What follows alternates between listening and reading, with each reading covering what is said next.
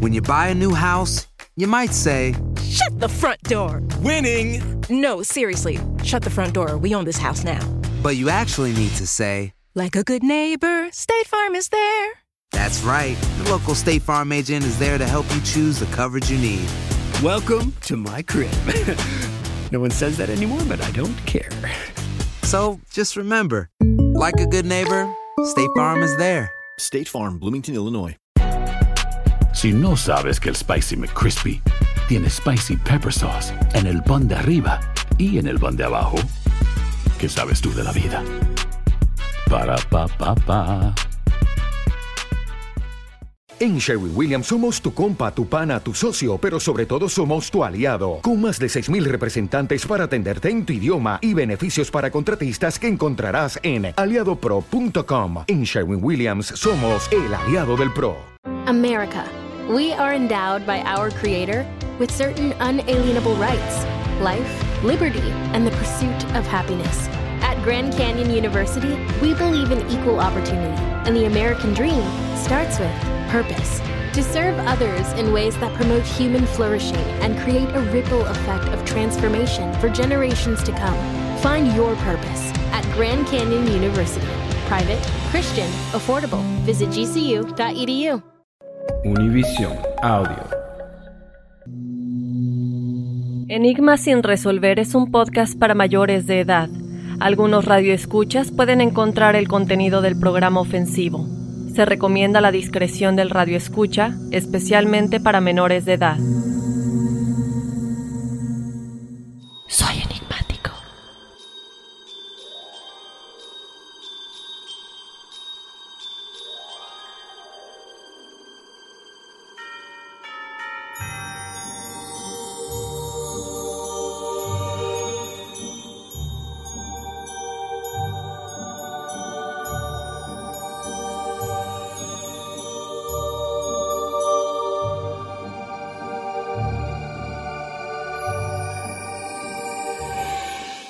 Bienvenidos a Enigma sin resolver. Les saluda Dafne Wegebe de este lado y continuamos con Horacio en México, pero ya, ya, para el que viene ya va a estar por aquí. Hola Horacio, ¿cómo estás? Hola, Dafne, muy bien, gracias. Bueno, pues seguimos aquí en México. Eh, bueno, pues una emergencia familiar, pero ya después platicaremos de eso. Y como siempre, Dafne, ay, Dios mío, muy emocionado pues con este episodio de Enigma sin resolver que la verdad está muy macabro. ¿O macabrón será?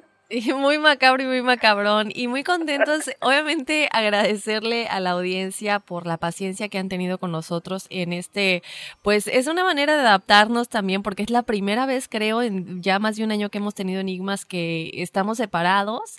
Eh, y obviamente no tenerte en el estudio se siente, se siente la pues la ausencia, pero es un gusto que podamos tenerte aunque sea por el teléfono. Y algo muy padre también es que hemos tenido muy buena respuesta de nuestro episodio anterior del proyecto Libro Azul, de Proyecto Blue Book. Y pues muchas gracias también a todos los que estuvieron pendientes de ese episodio que, bueno, estuvo con todo. Exactamente, Dafne, un episodio bastante interesante. De repente preguntaba a la gente, ¿por qué no platicaron de los episodios? Pues porque tampoco es arruinarles eh, precisamente lo que es la, la serie de, de este del, del proyecto Libro Azul. O sea, platicamos de algunos episodios, pero ustedes pueden verla, ya viene la segunda temporada. Y bueno, Dafne, creo que este 2020 que viene, híjole, va a estar muy bueno, así que que la gente se prepare, que la gente se ponga lista y sobre todo pues que también compartan la información para que sigamos creciendo, ¿no? Así es, y que estén muy pendientes porque el próximo episodio, el 30, vamos a estar platicando de las predicciones para el 2020 y algo que no solamente predicciones en general, pero que sintonicen porque también nuestra experta psíquica y medium eh, Jimena La Torre nos va a estar platicando de las predicciones para cada signo en específico, lo cual va a estar buenísimo. Yo ya me muero por escuchar lo que le depara a Virgo y pues obviamente también lo que le depara Libra, que es Horacio. y hoy Horacio, un episodio buenísimo el día de hoy. Efectivamente, Dafne, porque bueno, en estas fechas pues ya sabemos que siempre es todo amor, color, cosas bonitas, pero también hay cosas que no son muy agradables para nadie, ¿no? Y sobre todo para la gente que está involucrada en estas historias que vamos a contar el día de hoy.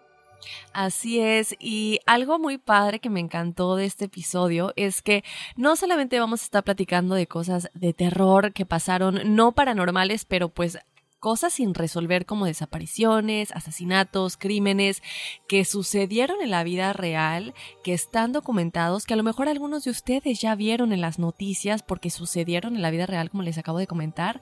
Entonces, uy, yo estoy muy, muy emocionada de platicar de estos, pues, crímenes, desapariciones, asesinatos sin resolver que sucedieron durante la época navideña y en unos de ellos también de gente que se disfraza de Santa Claus o de Santa Claus, um, pues para cometer estos crímenes, ¿no?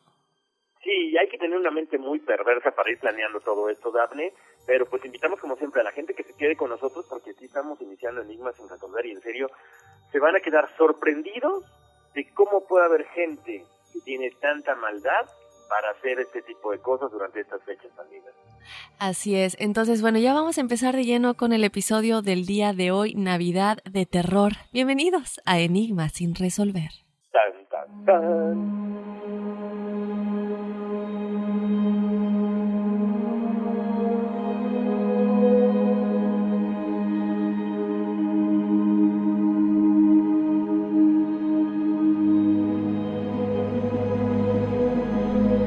La Navidad es aquella ceremonia donde se celebra el nacimiento de Cristo, una de las ocasiones más felices del año para muchos y en la que estar en familia nos recuerda lo mágico de cada momento navideño. Es durante estas fechas que las cosas más maravillosas suceden, el amor desborda entre amigos y familiares, las calles se alumbran con mágico esplendor y los villancicos se escuchan en cada esquina. Pero hay quienes han vivido navidades de terror.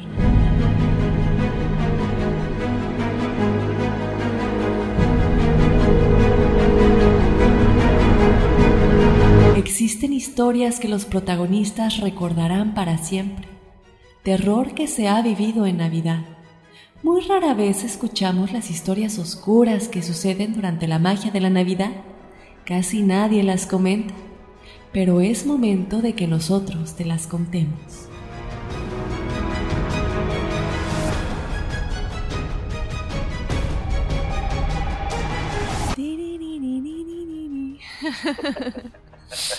Uy, bueno, Horacio, vamos a comenzar, ¿te parece? Que yo ya estoy ansiosa. Porque es cierto, ¿no? La verdad es que nadie se espera que durante estas fechas navideñas, sobre todo cuando Halloween acaba de pasar, pues existan este tipo de historias que realmente sucedan. Supuestamente todo debe ser magia, luces, villancicos, pero no, lamentablemente muchos utilizan estas fechas para cometer pues cosas horrorosas. Exactamente, Daphne. Y bueno, esa es la historia con la que arrancamos, les voy a comentar. Este, bueno, tiene que ver con una masacre familiar en Nochebuena. O sea, es, verdaderamente fuerte, pero agárrense porque en serio que les va a gustar. ¿Sabes qué, Daphne? Sobre todo esa gente que de repente nos escribe, que nos dicen que van manejando, que están en el trabajo, que están ahí compartiendo con los amigos, eh, ya sabes, en la hora laboral. Bueno, pues prepárense porque les cuento. Esta historia tiene que ver con Woody uh, Guthrie, quien dedicó su tema 1913 eh, Massacre a conmemorar una tragedia que es a la vez uno de los episodios de la lucha obrera más emblemáticos y al mismo tiempo olvidados de la historia de los Estados Unidos. Les cuento que en la Nochebuena de 1913, muchísimas familias de mineros italoamericanos se reunieron en un salón italiano de Calumet. Este pueblo está en la cuenca minera de cobre, allá en Michigan. Lo que, bueno, normalmente siempre esperamos, pues en ese tipo de fiestas, pues que sea, ya saben, eh, pues mucha, mucha fiesta, mucha comida, mucho alcohol, mucho de todo, muchos regalos y pues básicamente lo que iba a hacer esta fiesta popular organizada por el sindicato, eh, pues para tratar de, ¿cómo les diré?, de aliviar todos estos rigores, porque ellos estaban en huelga, porque estaban exigiendo reformas, entre una de ellas de, la, de los cambios en, la, en las leyes, querían una jornada laboral de solamente ocho horas diarias, por consiguiente también un aumento salarial, que bueno, a final de cuentas toda este, esta fiesta aparente pues, se convierte en una trampa mortal. ¿Por qué? Se los cuento. Todo comenzó cuando alguien gritó fuego en el salón. Imagínense un salón con más o menos 400 personas, de pronto alguien, no sabemos si fue un chistosito y estaba planeado, ahorita vamos a platicarlo, grita fuego. Obvio que en realidad no había ningún incendio, pero ¿qué pasa? La gente al escuchar fuego empieza a desatarse el pánico, empieza a correr todo mundo. Les cuento, fíjense nada más. Esta, esta estampida provoca que 73 personas, entre mujeres, hombres, niños, murieran arrollados, pisoteados o asfixiados por el tumulto porque querían salir de este salón donde estaban disfrutando una alegre velada. El tema de Goodring no duda en culpar a personajes a sueldo, chequense nada más lo macabro, de los gestores de la compañía minera, a los que acusa también de bloquear las puertas del salón para aumentar la magnitud de la tragedia. Este extremo tan melodramático, obviamente nunca se demuestra, pero sí es verdad que a la masacre se sucedieron luchas entre el sindicato, la alianza pro compañía, que se incluyen amenazas, secuestros en un contexto de la lucha obrera. Hoy siguen las dudas entre quienes lo consideran un accidente, aunque jamás se ha podido comprobar quién gritó fuego, y los que ven en la masacre del Salón Italiano el mayor crimen sin resolver de la historia de Estados Unidos. verdaderamente, ay, no sé, triste, porque vas a convivir con tu familia y algún chistosito grita esta palabra y adiós cena, adiós fiesta, adiós familia y se empieza una, una lucha encarnizada por poder, ¿no? Sí, además yo creo que lo que a mí me impresiona esta historia sobre todo es que, primero que nada, ¿quién gritó fuego y por qué? Porque como dices, no había ningún fuego. Entonces, lo que se dijo después de esta, y esto ustedes lo pueden ver si ponen en Google, lo que sucedió en esta fecha, en 1913, en el Salón Italiano de Calumet, lo van a ver, ¿no? Muchas de las cosas que se especularon fue que a lo mejor hubiera sido algo paranormal, porque no había señal o no había ningún tipo de advertencia que hubiera hecho que alguien se alertara para gritar fuego. Entonces muchos dijeron que habría sido eh, ya sea que un fantasma, un espíritu o algo paranormal o alguien muy malvado que quería causar esto, pero no se encontró nada que, que comprobara que alguien de todos los que estaban ahí habrían gritado fuego o el por qué pudieron haber gritado fuego. Entonces regresamos a lo mismo, ¿no? No hay rastro de algo físico que se pueda comprobar lamentablemente. Se queda sin resolver todas estas vidas que pues lamentablemente fueron cobradas en esta noche por pues por una confusión, por una maldad o por algún tal vez espíritu maligno que quiso hacer de las suyas en esta noche, ¿no? Exactamente, yo creo que tiene mucho que ver lo que tú dices con, con el tipo de, de, actividad que realizaba esta gente, ¿no? Estamos hablando de gente que se dedica a la minería, donde antes no había las cuestiones de seguridad como ahora. Entonces, exacto, a lo mejor era un, un alma en pena que estaba por ahí pasando, alguien escuchó o alguien a alguien se le hizo presente a través de esta palabra y se manifestó, ¿no? Qué triste muy triste y que después de tantos años siga sin resolver. Y bueno, Horacio, vamos a platicar de otro lamentable crimen que sucedió en estas fechas navideñas, con mucho menos víctimas del que les acabamos de comentar, pero igualmente impactante. Y este fue el lamentable asesinato de la familia Lawson en 1929 en Germantown, en Carolina del Norte. Esto sucedió la tarde del 25 de diciembre cuando el granjero Charlie Lawson mató a tiros con su escopeta. Ay, bueno, volvemos a uno de estos episodios de, locura de pronto que mató a su esposa y a seis de sus siete hijos con edades entre los 17 y los cuatro meses. Solo sobrevivió el segundo hijo, Arthur, quien había salido de la granja para hacer un recado, un mandado, ¿no? Cuando regresó encontró que toda su familia Horacio había sido exterminada y que su padre se había suicidado posteriormente en el bosque cercano con la misma arma con la que había matado a toda su familia. Esto se queda sin resolver en el aspecto de que, bueno, sí sabemos quién cometió el crimen, pero nunca se encontró el motivo. O sea, ¿por qué de pronto matas a seis de tus siete hijos, a tu esposa y además en la tarde de Navidad? Como les comento, nunca se encontró un motivo para este terrorífico crimen y obviamente de esto pues salen muchas leyendas, muchas especulaciones y mucha gente pues se preguntó posteriormente, ¿habrá sido una enfermedad mental? Obviamente mucha de la gente que conocía a la familia y que lo conocía a él dijeron que él siempre se comportaba normalmente, que pues no entendían por qué esto habría sucedido, él nunca mostró signos de alguna enfermedad mental o también se preguntan si el crimen habría sido cometido por alguien ajeno a la familia y que habrían intentado inculpar al padre y luego hacer parecer como que él se había suicidado. Estamos hablando de 1929, por lo tanto las posibilidades son infinitas. ¿Por qué digo esto? Pues obviamente ya hemos platicado, ¿no? Ahorita tenemos muchos más avances tecnológicos, muchas cosas más con las que se puede definir que por medio de una escena del crimen cómo sucedieron las cosas, ¿no? En este tiempo no estaban tan avanzados, entonces podría haber existido la posibilidad de que se hubiera tratado de inculpar al padre y simplemente decir que él se había suicidado después de matar a su familia de esta manera. Lo que sucedió después fue uno de los casos más notorios de explotación de la industria de la muerte. Fíjate, Horacio, que la hermana de Charles, Mary, montó un circuito de visitas a la casa de los asesinatos, convirtiendo el lugar en una morbosa atracción turística.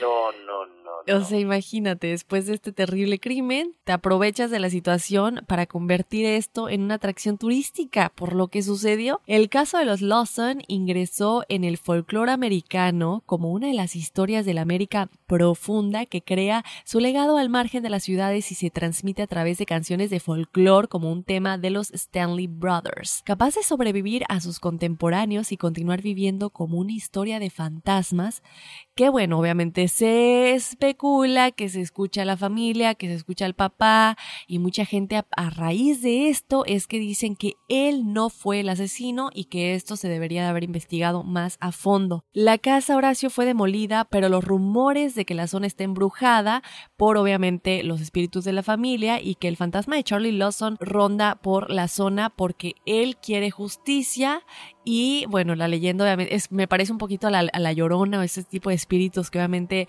siempre se, se dice, ¿no? Que quieren justicia o que quieren, pues que no encuentran la manera de ir a la luz por lo que le sucedió y que lamentablemente nadie va a ir a abrir un caso tan antiguo que, que de alguna manera, pues se podría decir que ya se resolvió y estos espíritus se quedan en el aire diciendo, bueno, no fui yo, ¿no? Entonces, eso es lo que se especula, Horacio, es lo que se dice que él no fue el asesino, pero imagínate, es que es, que es lo, a lo que yo voy tarde navideña, tienes siete hijos y a tu esposa, la gente de alrededor los conocía como una familia normal, una familia que trabajaban, trabajadores, honrados, y de pronto de la nada sucede esto en el día de Navidad y después con todos los rumores de que él no había sido el que realmente asesinó, que se le inculpó, pues no solamente injustamente, pero a lo mejor una salida fácil para las autoridades, ¿no? Decir, bueno, ya está muerto, él fue el que lo hizo y ya, vamos a dejarlo así. Y nos ahorramos todo el trabajo de la investigación.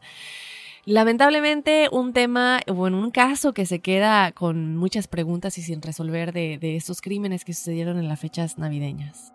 Exactamente, Daphne. Ahora, también lo macabro de la, o sea, de la hermana, ¿no? O sea, Marie, o sea, sí. el hacer esto de una, casi casi una atracción turística, yo no hubiera ido, se me hace como que una, una falta de respeto, bueno, pero me imagino que en su momento fue como que algo inaudito y, ay, Dios mío, un crimen sin resolver. Y de esto tenemos otra historia, Daphne. Ponga mucha atención a toda la gente que nos está escuchando. Esto tiene que ver con incendios, con niños desaparecidos. Esto tiene eh, lugar en Virginia. Y como siempre, otra familia, aquí, fue la protagonista de esa tragedia navideña. Les cuento, la desaparición de los niños Soder. Un fuego se declara en la casa de la familia Soder. Esto fue en Fayetteville, en Virginia Occidental, durante la Nochebuena de 1945. En este caso, los padres logran escapar y poner a salvo a cuatro de sus nueve hijos, pero cinco quedaron presos dentro de la vivienda en llamas. Cuando las llamas se apagaron, ese es el, ese es el punto importante, ¿verdad, mi gente que nos escucha? No se encontraron los cadáveres. Esto obviamente parece imposible porque el fuego no, no es tan alto, no está tan caliente, o a una temperatura tan alta como para verlos cremado del todo. Aunque bueno, de todos modos se certifica su muerte de igual modo. La explicación oficial, según los, peritos, los expertos en todo esto, la, la explicación oficial del incendio es que había habido un fallo eléctrico, pero los supervivientes declararon que la iluminación navideña permaneció encendida hasta el final. Entonces, ¿qué pasó? No lo sabemos. Pero así empieza uno de los misterios más intrigantes del siglo XX, el matrimonio Soder de inmediato piensa que sus hijos habían sido secuestrados, tiene mucha lógica, y que el fuego había sido provocado como una tapadera, como una cortina de humo. Chécate, se contratan a varios detectives para investigar el caso, pero como siempre nunca se llega a nada concluyente, Pese a los rumores persistentes sobre algún enemigo político o alguna venganza mafiosa, obvio, aquí por qué tiene que ver la mafia, porque hay algunas teorías que ligan a esta familia con la cuestión de la mafia italiana, al ser ellos también italianos, ¿no? Pasó el tiempo, sin noticias, pero ¿qué pasa 23 años después, en 1967? Misteriosamente, la familia Souther recibe una carta con, con un matasellos o con el sello de Kentucky que contenía una fotografía de un joven moreno cuya edad podría coincidir con la de alguno de sus hijos, pero traía un mensaje muy interesante que dice, Louis Souther, quiero al hermano Frankie, los chicos Illy, A 90-132. ¿Qué es ese código? Bueno, aún no lo sabemos, pero ¿qué pasa cuando reciben ellos esta fotografía aparentemente de uno de sus hijos? La familia contrata a otro detective para, para investigar la carta, pero ¿qué crees, Daphne? O sea, el, o sea, es increíble. El detective también desaparece sin volver a dar noticia y los Soder nunca vuelven a saber de él. Hasta el día de hoy, la balanza, todo mundo, toda la investigación se inclina hacia la teoría de que los cinco niños sí murieron realmente en el incendio y los padres, incapaces de aceptar esta situación, crean toda una teoría del secuestro como para sobrevivir a esta culpa, ¿no? De, de, cierta forma, pues quieres pensar que están vivos, tienes un poco de esperanza si te niegas a, aceptar la realidad. De una u otra forma, los niños que desaparecieron en el humo de aquella noche navideña constituyen uno de los misterios navideños más intrigantes de las últimas décadas. Cuando te dan ciertas pistas, pero no son nada concluyentes, creo que te quedas con la con la idea de que a lo mejor efectivamente fueron secuestrados, ¿no? Sí, definitivamente yo me voy por esa. Este es un caso muy famoso que igual estoy segura que muchos de los que... Y sabes que me gustaría de hecho que hagamos un, un episodio únicamente dedicado a esta misterio sin resolver porque es un caso que tiene muchas teorías conspirativas, muchos lados, como dices, en la balanza donde se inclina más lo que la gente ha dicho. Hay fotografías de los... Es que no puede ser que se hayan desaparecido así nada más y como dices, ¿no? Eh, las investigaciones, todo lo que se hizo, los niños no pudieron haber fallecido en el incendio, pero tampoco hay cómo salieron. O sea, no hay respuestas. Es un caso que de verdad me gustaría que investigáramos más a fondo un episodio exclusivamente para eh, la familia Soder. Y lo que dices, ¿no? Después de que tantos años después se les entrega una fotografía a los padres, dices, bueno, a lo mejor siguen vivos, pero si sí siguen vivos, Horacio, ¿en dónde están? ¿Por qué no se han comunicado con sus padres? ¿Por qué no han salido a la luz y decir si estamos vivos aún? Porque digo, mi teoría es que sí siguen vivos, pero también llega la, la, la, pregunta, ¿no? De por qué no han salido a la luz, a decir, aquí estamos. Exacto, yo bueno, creo que ahí tiene mucho que ver también, Daphne, eh, la cuestión de la mafia, ¿no? Si estamos hablando de que hay una, una, como te una pequeña línea que tiene que ver con mafia, a lo mejor, no sé, se me ocurre que hay un lavado de cerebro, a lo mejor le dices a los niños, ¿sabes qué? Pues es que tus papás fallecieron en ese accidente y dices, eh, para protegerte te cambio la identidad. No sé, yo creo que, como mencionabas ahorita, hay tantas teorías que uf, nos pasaríamos un rato platicando de esto, pero tendremos que hacer ese episodio especial. Sí, sobre todo porque, bueno, yo me pongo a pensar, si cualquiera de nosotros, ustedes que nos están escuchando, llegan a pasar por una situación así y pasan los años y te das cuenta que básicamente eres famoso en todo el mundo porque eres el centro de atención de un caso que se quedó sin resolver, que se ha, no solamente ha estado en noticias, hay muchísimos videos de gente que ha hablado al respecto tratando de resolverlo y sabes que la gente está hablando de ti, dejar una nota en cualquier lugar rápidamente, pues como dices, solamente la mafia estando involucrada, pues uno nunca sabe hasta que uno esté en esta situación cómo reaccionaría, pero hay varios varios casos, em, de hecho, bueno, regresando al tema de muchos episodios que podemos hacer de desapariciones de gente que dices, es que no pueden estar muertos, pero al mismo tiempo no puede ser que no salgan a la luz después de que son tan famosos a nivel mundial por sus desapariciones sin resolver. Entonces, definitivamente algo eh, que vale la pena investigar más a fondo este caso de los niños de la familia Souther. Yo definitivamente no creo que hayan muerto en el incendio y nosotros les prometemos que les vamos a hacer un tema específicamente, bueno, de esta situación más adelante. Y hablando de episodios que queremos hacer o que ya hemos tenido, Horacio, viene uno que, bueno, muy bueno, que ya platicamos de John Benito Ramsey. Si no, no, han escuchado este episodio, que vayan a escucharlo. Se encuentra ahí en todos nuestros episodios, en tu aplicación, ya sea Spotify, Apple Podcast, Google Podcast. Y es este asesinato, bueno, sí, asesinato de esta niña que desapareció primero y después se le encontró asesinada en su casa el 26 de diciembre, o sea, el día después de Navidad y se le considera, Horacio, el crimen más mediático de los años 90. Pues esto sucedió en 1996 y fue algo que le sucedió a esta pequeñina que era una reina de belleza infantil y también ha sido uno de los casos más populares y conocidos de nuestro tiempo, no solamente por Vemos casos como el de Paulette, el de Madeleine McCain, el de pues obviamente John Bennett y muchas niñas más, pero este en especial se volvió muy famoso porque sucedió en la época navideña. La pequeña de 6 años, Horacio, desapareció de su casa de Boulder, Colorado, el 26 de diciembre del 96. Su madre, se despertó eh, madrugada, ya casi mañana, y encontró una nota de rescate en la que le pedían un poco más de 100 mil dólares que obviamente eh, lo que causa mucha intriga aquí es que casualmente, Horacio, bueno, tú ya sabes esto, ¿no? Pero ustedes que nos están escuchando, casualmente, esta cantidad es la cantidad que el padre acababa de recibir un poco tiempo antes por medio de un negocio, un pago que le habían dado.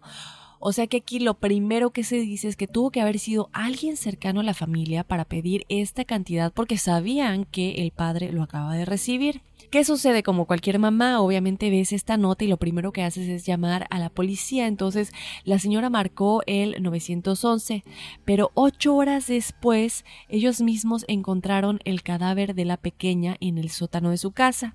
Llega la policía y la policía le pregunta al papá si ya habían buscado en todos lados. Él obviamente dice que sí, pero decide dar un segundo vistazo. Él va al sótano y es ahí donde se encuentra a John Bennett cubierta con una sábana y bueno, las situaciones muy extrañas porque también se encuentran cosas abajo de la ventana del sótano que obviamente como si alguien hubiera entrado por la ventana y todo esto. Obviamente todo esto causó mucha conmoción porque estaba sucediendo en la época navideña y todos estamos en la magia de estas fechas y de pronto esto sucede, ¿no? todas las noticias, todos los medios de comunicación cubriendo lo que había pasado y las teorías comienzan a salir a la luz. Nunca se pudo eh, probar nada en, en, concreto, nunca se pudo encontrar quién realmente asesinó a la pequeña John Bennett. Las teorías apuntaban más que nada a la familia y muchos culpaban al hermanito que creían que, bueno, por celos y por enojo, por lo que se encontró en la escena del crimen, pues eh, John Bennett habría bajado a la cocina cuando la mamá y el pequeño estaban pues teniendo una pequeña sobremesa, comiendo un postre antes de la cama, que era algo que le encantaba a los dos, que era piña con leche. Entonces, esto es el postre favorito de los pequeños. Entonces, supone que John Bennett trató de agarrar un pedazo, o realmente si agarró un pedazo de, de, piña del plato del niño, él se enojó y la habría golpeado en la cabeza con una linterna que se encontraba en la mesa. Esta es una de las teorías. Obviamente, ya en tiempos recientes, esta teoría sale, mm, bueno, crece aún más porque se le hacen entrevistas al hermano que ustedes pueden ver y él está como sonriendo, Horacio. Y nosotros ya vimos esas, esas entrevistas cuando estábamos haciendo este episodio y sí nos quedamos como un poquito extrañados, ¿no? De la, la expresión facial que él tenía cuando te están hablando del asesinato de tu hermana y tú estás como riéndote de una manera burlona. Sí, o sea, es como que no tuvieras eh, ¿cómo te diré? Un poquito de pena, un poquito de dolor por lo que sucedió, sino al contrario, como que lo recuerdas y te, te hace sentir bien. O sea, no sé, yo veo la, las fotos, veo el video y digo, uy, esta es la cara de un psicópata. O sea, definitivamente lo disfrutó. Dices, no, o sea, todo indicaría que él fue por la forma en la que en la que están los ojos, en la forma en la que se expresa. E, e, es una, híjole, no sé, es la cara de un, de un asesino, ¿no? Al menos para mí. Sí, sí, eh, simplemente para, obviamente, digo, no, cada quien reacciona a su manera, pero para todos nosotros creo que puedo decir que muchos de los que nos están escuchando tal vez ya vieron esta entrevista. Si no, vayan a verla, simplemente eh, pongan en, en pues en Google o en YouTube entrevista con el hermano de John Bennett, eh, Burke y van a ver cómo él está sonriendo, puede ser por nervios, puede ser por, por lo que sea, no podemos asegurar, pero como dices, no, Horacio, es una expresión rara. ¿Qué sucede después? Nunca se pudo comprobar nada, nunca se pudo comprobar si fue el papá, que también hubo teorías del papá, si fue la mamá, si fue el hermanito. Pasan los años y en 2006 un pederasta llamado John Mark Carr confesó el crimen, pero obviamente quedó demostrado que no era posible que él hubiera sido el asesino y que solo se trataba, pues ya sabemos, ¿no? Una de estas cosas que muchas veces mucha gente sale a la luz a decir o a... Sí, que ellos hicieron lo que sea que, que el crimen implicara, y pero se comprueba que solamente pues ¿por qué será que lo hacen? Yo no entiendo, nunca he entendido por qué la gente que se inculpa de crímenes que realmente ellos no lo hicieron porque se comprueba por uno o por otra cosa que ellos no lo hicieron, ¿por qué salen a la luz culpándose? E, eso es lo que yo no entiendo. Está bien que quiera tener tus cinco minutos de fama, pero no con una tragedia que ha marcado a la sociedad americana, porque aparte de lo que tú decías ahorita, y, comentábamos en el, en el caso en específico del podcast completo de, John de, la muerte de, de John Bennett, o sea, o sea es, ¿cómo te diré? Una cuestión donde tú dices que tuviste que ver con la muerte de una niña que ha sido uno de los casos más impactantes en todo, en todo Estados Unidos, que tiene que ver con hasta con pederastía, hasta con incesto, con tantas cosas. O sea, necesitas estar muy perturbado también como para buscar cinco minutos de fama con uno de estos casos. Así es. Otra cosa que igual les comentamos en el programa de John Bennett y rápidamente. Obviamente en este episodio exploramos todas y cada una de las teorías. Una de ellas es que la familia de John Bennett había tenido o normalmente alrededor de estas fechas eh, pues de las festividades navideñas y todo esto hacían un tour de la casa para la gente de la comunidad. Estamos hablando pues que obviamente confías en tu comunidad, confías que todos son honestos, vecinos, pues no, no, no pensarías nunca va a entrar alguien a tu casa que te quiere hacer daño. Bueno, ellos abren las puertas a la comunidad para que entren a ver las decoraciones navideñas, porque obviamente era de estas casas que sí, bueno, lo adornamos y lo hacemos muy bonito, pues abrimos las puertas para que todos entren a ver. Eh, entran muchas personas que no conocen y sucede que una persona en específico en este lugar también se convierte en un sospechoso principal. Entonces vayan a escuchar este episodio chicos para que escuchen muy bien y a detalle esta teoría conspirativa también y todas las demás que exploramos de este crimen sin resolver que sucedió en las fechas navideñas, uno de los más famosos. Y bueno, Horacio, ¿qué más tenemos por aquí? Más misterios sin resolver de las fechas navideñas. Pues sí, tenemos más, Dafne, porque hay muchísima información, muchísimos casos muy espeluznantes. Y esto, pues ya saben, también tiene que ver con, como lo comentábamos al principio, con esta, esta imagen de Santa, ¿no? Eh, ya saben, aquí siempre Papá Noel, pues es como que la persona que los niños esperan, la que les escriben las cartas, a las que todo mundo, yo creo que alguna vez estuvimos esperanzados en recibir un pequeño detalle, un pequeño juguete. Yo creo que especialmente en Estados Unidos, ¿no? A lo mejor en, en otros países nos trae, a lo mejor los Reyes Magos o el Niño Dios, pero creo que en Estados Unidos siempre estamos como que buscando esa figura a la cual tú sabes, en estas fechas, Daphne, llevas a tus hijos, a tus sobrinos o pasas por cualquier centro comercial, está la figura de Santa, los niños se le sientan en la pierna, le piden que les traigan cualquier tipo de regalo en Navidad, y es esa parte bonita, ¿no? Es esa parte como que siempre de esperanza, de familia, de una época muy especial, aparte del nacimiento de Jesús, y de pronto la gente tiende a tratar de cambiar todo esto en perspectiva, pues mala, ¿no?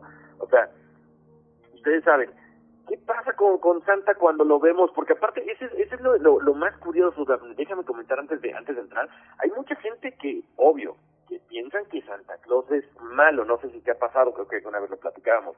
¿Por qué? Porque la imagen de Santa está vestido de rojo. ¿Qué tiene que ver el rojo? Ah, pues el demonio. Porque en muchos países, déjame decirte, para la gente que nos está escuchando, en muchos países de Europa, o sea, Santa está eh, vestido de azul, que simboliza la bondad, simboliza cosas más positivas. Pero bueno, no vamos a entrar en ese rollo, pero sí lo que tiene que ver con toda esta imagen, ¿no? ¿Por qué? Porque lo volvemos al punto, la representación siempre de Santa aparentemente es la bondad, los buenos deseos, pero también tiene todo lo contrario, ¿no? O sea, el contexto negativo y les voy a platicar específicamente en el caso de Bruce Jeffrey Pardo. Él es el es el nombre del autor de la masacre de Covina, una ciudad del condado de Los Ángeles. La Nochebuena del 2008, o sea, esto no tiene mucho tiempo que pasó, Pardo se presentó en casa de los padres de su ex esposa Silvia, vestido de Papá Noel.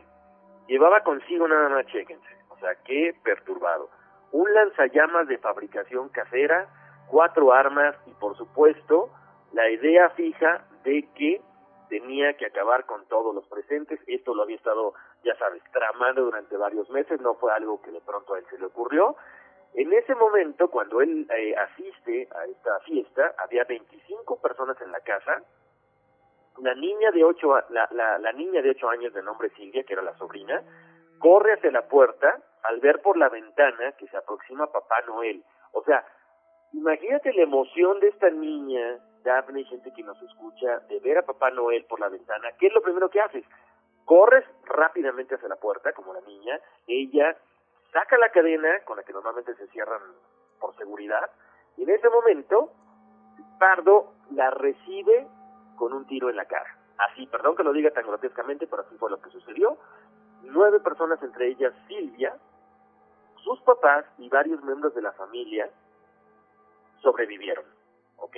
La niña sobrevivió increíblemente, pero todos fueron víctimas de las armas del hombre, fueron también víctimas del fuego que prende con este lanzallamas que lleva, este lanzallamas casero, porque porque estaba completamente loco, trastornado. Tras todo esto, Pardo huye en coche hacia la casa de su hermano y se suicida con una de sus armas. Al parecer, como les decía, ella llevaba mucho tiempo planeándolo, aproximadamente desde el verano. Él tenía una psicosis porque, porque bueno, había sido despedido de su trabajo, tenía problemas económicos, su matrimonio se había deshecho después de un tiempo, entonces él dice que bueno, que estaba, bueno, él, él aparentemente, no dice, él aparentemente estaba muy mal de sus facultades mentales, también se publica que había comprado este traje de Papá Noel o de Santa Claus, le costó 300 dólares y lo había comprado con muchos meses de, de anticipación. Ahora, también se dice que lo había comprado extra grande debido a su sobrepeso. O sea, no sé si se fue metiendo poco a poco en el papel. Daphne, obviamente tienes desde el verano para planear todo esto, tienes el tiempo necesario para, eh, para crear o para ir construyendo este lanzallamas casero. Pero bueno, esta es la historia del 2008. También hay otra historia que eso tiene, eh, esto, esto se lleva a cabo en el 2011, pero eso yo quiero que tú me la cuentes porque yo me quedé muy perturbado con esta, ¿eh? Sí, no, está, está muy intenso, Horacio. Y, y como dices, ¿no? Lo, lo que estamos contando, chicos, sucedió. No son historias de, pues, no sé, creepypasta o algo por el estilo. Todas estas historias son reales, asesinatos reales o desapariciones que se dieron en las épocas navideñas. Y bueno, Horacio, como dices, este no fue el único. Hay más Santa Claus es Santa Claus, más gente que se disfraza de Papá Noel o de Santa Claus para cometer eh, pues hechos horroríficos. Fíjate que apenas tres años después de este suceso que nos acabas de comentar, en 2011 Aziz Yazdan Paná mató a su esposa de la que se había estado separando ya hace un tiempo, a sus dos hijos y otros tres familiares durante la Navidad vestido de Papá Noel, como les acabo de contar. Las circunstancias eran muy similares a lo que nos acabas de comentar del caso Pardo, un ciudadano de vida aparentemente normal e integrada que tras la quiebra económica y la crisis matrimonial, pues asesinó a tiros a media familia para después suicidarse. El gesto de ir enfundando en un traje de Papá Noel puede considerarse la guinda de perversidad extra en una sociedad obsesionada por los psicópatas de aspecto cinematográfico o un guiño al lado más oscuro y siniestro de la Navidad. En cualquier caso, son detalles que, pues, lamentablemente hasta habitan en nuestras pesadillas a la hora que nos vamos a dormir. Y yo creo que lo más macabro o feo de este tipo de situaciones es que se aprovechan de una época tan, bueno, en cualquier época del año que sucede obviamente es horrible, pero disfrazarse de algo que pues es una imagen de felicidad para los niños que son inocentes, que no tienen maldad todavía, y usar esta imagen para cometer hechos tan horroríficos y después pues de alguna manera hacer que muchos ya tengan miedo de Santa Claus, ¿no?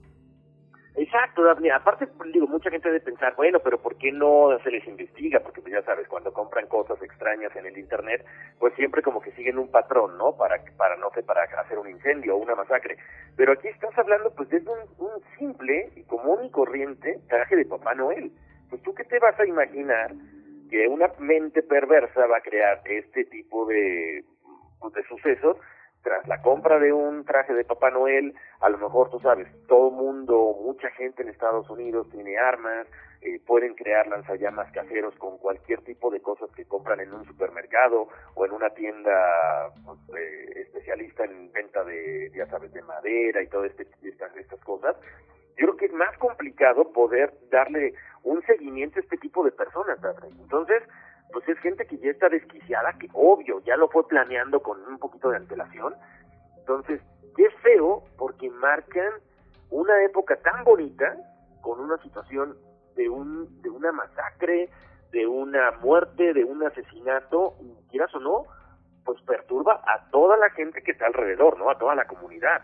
Claro, y que uno siempre se va a preguntar qué es lo que estaba sucediendo en la cabeza de esta persona y si no se sabe quién mató a la, pues, o quién cometió el crimen, pues se queda la duda por siempre y una fecha, como dices, tan bonita, se queda marcada. Bueno, Horacio, aquí están unas de las historias más horroríficas que sucedieron en Navidad, que ya no lo habían estado pidiendo porque muchos decían, bueno, pero ¿qué van a hacer para Navidad? Tiene que ser algo de miedo, ¿no? Exactamente, y bueno, esperemos que les haya dado bastante miedo por lo menos le haya sacado uno que otro escalofrío a, a, a la gente que nos escucha. Así es, y que si quieren saber más específicamente de cada uno de estos casos, bueno, recordarles que tenemos un episodio de John Bennett. Vamos a hacer uno de los hermanos Souther, porque para mí es un tema al que me interesa muchísimo eh, investigar un poco más acerca de qué es lo que pudo haber pasado con estos pequeños y pues explorar cada una de las teorías conspirativas y analizarlas con cuidado. Y Horacio, eh, ya te vamos a tener, gracias a Dios, aquí en el estudio la semana que viene. Eh, obviamente todos los que estamos aquí en el estudio y todo el equipo de Enigmas y obviamente yo, eh, te estamos mandando toda la buena vibra y pues estamos, estamos contigo y con tu familia.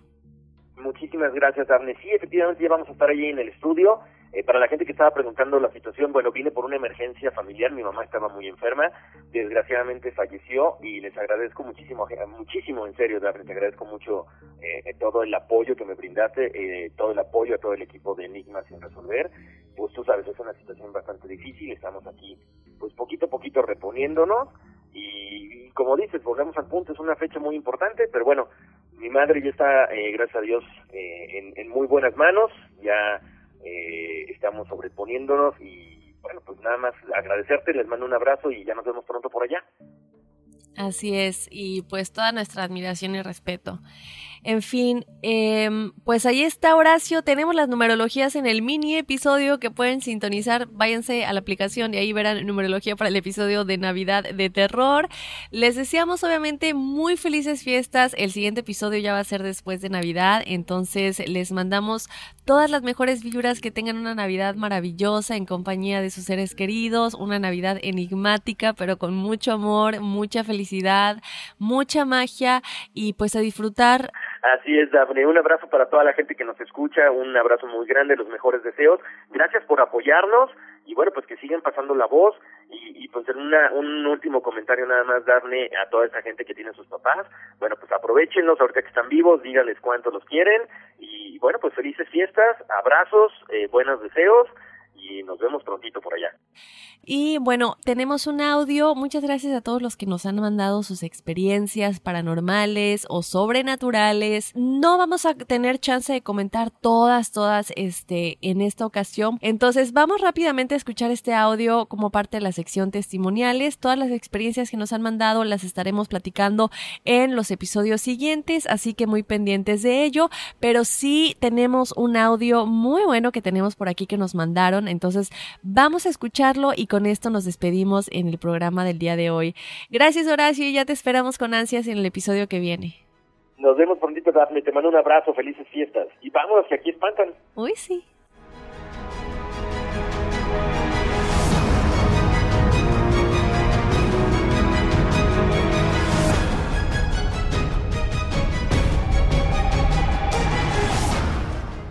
Estos son los testimoniales del público. Hola amigos enigmáticos, mi nombre es Adrián Rodríguez y pues hoy vengo a contarles una eh, anécdota que me pasó acerca de los mundos paralelos. Eh, mi novia y yo pues escuchamos su podcast y nos gusta bastante. Entonces pues no es que estemos sugestionados o la verdad no sé, pero en este caso nosotros dos fuimos testigos de lo que pasó.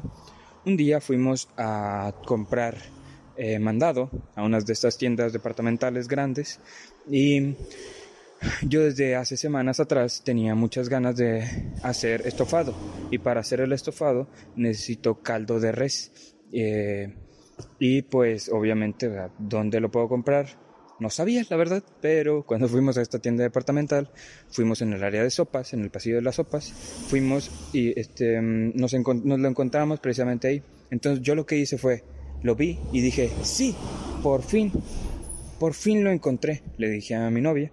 Entonces lo agarré y estuve jugando con él y dije, sí, sí, sabía que lo iba a encontrar en algún lugar, le dije. Y, este, y estuve jugando con él, lo abracé, o sea, según yo haciéndome el payaso. Y acto seguido lo pongo en el carrito de compras. Después de ponerlo en el carrito de compras, eh, mi novia vio, obviamente yo estaba jugando con ella, de que por fin lo había encontrado. Fuimos a, hacer el mandado, todo el rollo, y, este, y pasamos a pagar. Cuando nosotros pasamos a, este, a la caja, pagamos y todo, lo vimos y, o sea, normal, yo ya lo había encontrado y dije, en la próxima ocasión que este, tenga, yo voy a hacer el estofado y pues lo voy a ocupar, ¿no? El caldo de res que compré. Resulta que días después de hacer la compra, Hazte cuenta que yo estaba haciendo em, cena un día, no sé, eso pasó un martes y ponle tú que a la siguiente semana, eh, no sé, un viernes de la siguiente semana. O sea, pasaron días. Y este, lo que hice fue, eh, estaba yo haciendo escenario de la nada viene mi novia a la cocina y pone atención en lo que es el, eh, la, la, la cena y alcanza a ver ella y dice, oye, ¿qué no habías comprado un caldo de res? Yo le dije, sí. Y viene y lo agarra y me lo muestra y dice, este es caldo de pollo entomatado. Y yo me quedo viendo, ¿qué? Le dije, claro que no. Yo lo que hice fue agarrar el caldo de res, estuve jugando con él, yo lo vi, lo leí y lo agarré y lo puse ahí y le dije, ¿y tú viste y estuviste de testigo? Y dijo, sí, yo me acuerdo que tú lo agarraste. Y este, entonces, pues eso fue lo que pasó. O sea, tal vez en otra realidad, o sea, nos pasamos de una realidad a otra, donde yo tomé el caldo de pollo entomatado. Y digo que se me hace muy extraño porque les juro que yo tomé el caldo de res. Estaba yo súper emocionado y lo vi, fue lo primero que vi. El caldo de pollo estaba a un lado, claro, pero yo vi el caldo de res, porque incluso dije, este es de pollo y no, y este es de res, o sea, el de res fue el que vi y este y el de res fue el que agarré. Hay algunos alguna diferencia entre los productos este pues sí, porque la cajita del de res es café y el de pollo es roja. Y aparte, estaban los del café, eh, estaban uno, dos, tres y cuatro filas, ¿me entiendes? Y luego ya seguía el de, el de pollo, uno, dos, tres, cuatro, pone tú. Y yo agarré en la, en la primera fila el primerito que estaba hasta enfrente. O sea, no, no pudo ser que yo me equivocara. Yo vi eso. Estoy 100% seguro. Y mi novia también. Los dos nos quedamos de a 4 y de a 5 y de a 8. ¿Por qué? Porque, o sea, no puede ser posible que yo me haya equivocado. Estoy seguro que agarré el de res. Y pues bueno, eso yo le dije, oye, ¿qué tal si entramos a otra dimensión donde yo agarré el de pollo? ¿Mm? Y nada más se ríe. Pero no es como que dijera, oye, no lo creo, porque ella también está de testigo. Pues eso fue lo que, lo que me pasó a mí, a mí y a mi mujer. pues un saludo a todos y cuídense. Bye, enigmáticos. Saludos. Soy enigmático.